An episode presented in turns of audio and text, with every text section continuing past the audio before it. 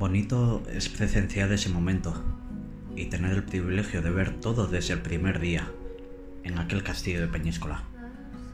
Bonito es que soñé hoy con vosotros y bonito es teneros como amigos, pero hoy no va de cómo me siento, sino de vosotros. Porque bonitas son las palabras de Andrés, que pese a los nervios y mil ideas rondando por su cabeza, en el momento oportuno no dudó en ninguna frase, y todas eran lo que él sentía de corazón, y muy importante, de mente también. Me quito el sombrero ante él. Bonito es mi mejor amiga que me ha conseguido un hermano. Y bonito es veros juntos y saber que sí sentís amor del uno al otro, amor puro. Quizá rápido como amor de jóvenes, pero también con cabeza, ya que la, la distancia no lo mella, sino que en vosotros os afianza más. Os deja conocer mejor algunos detalles y hace que tengáis más ganas de unir vuestras vidas. Bonito es que os contáis todo, porque no es perfecto ni somos perfectos en este mundo.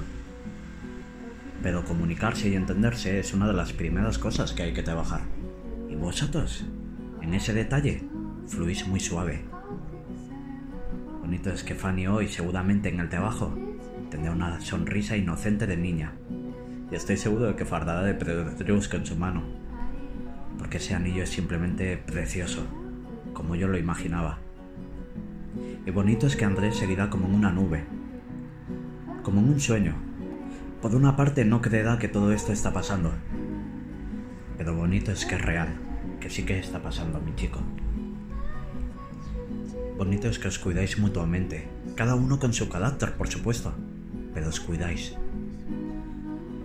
Sed buenos el uno con el otro, no seáis egoístas. Porque muchos en el día a día parece que más que casados están cansados. Aplicar nuestros principios. Porque no tenemos mejor guía en este mundo cruel. Y porque el día de mañana hará que compartáis una vida eterna, mis niños. Sed una triple cuerda. Y no solo os apoyéis en vuestro propio entendimiento, por favor. Sabéis que os quiero mucho más de lo que os digo, os demuestro. Y os leo una de las mejores descripciones que, que ha habido en el mundo sobre, sobre lo que es el amor. Una de las mejores descripciones del amor de todos los tiempos. Que dice, el amor es sufrido y bondadoso. El amor no es celoso. No se gloria, no se hincha. No se porta indecentemente y no busca sus propios intereses. No se siente provocado, no lleva la cuenta del año. Y no se regocija por la injusticia. Ahora bien, sino que se regocija con la verdad. Todas las cosas se las soporta, todas las cree, todas las espera todas las aguanta. Y si tuviéramos que resumir todo esto en una frase, en una frase de verdad, en una frase que, que dijera 100% lo que significa el amor puro, cristiano, el amor real, es que el amor nunca falla.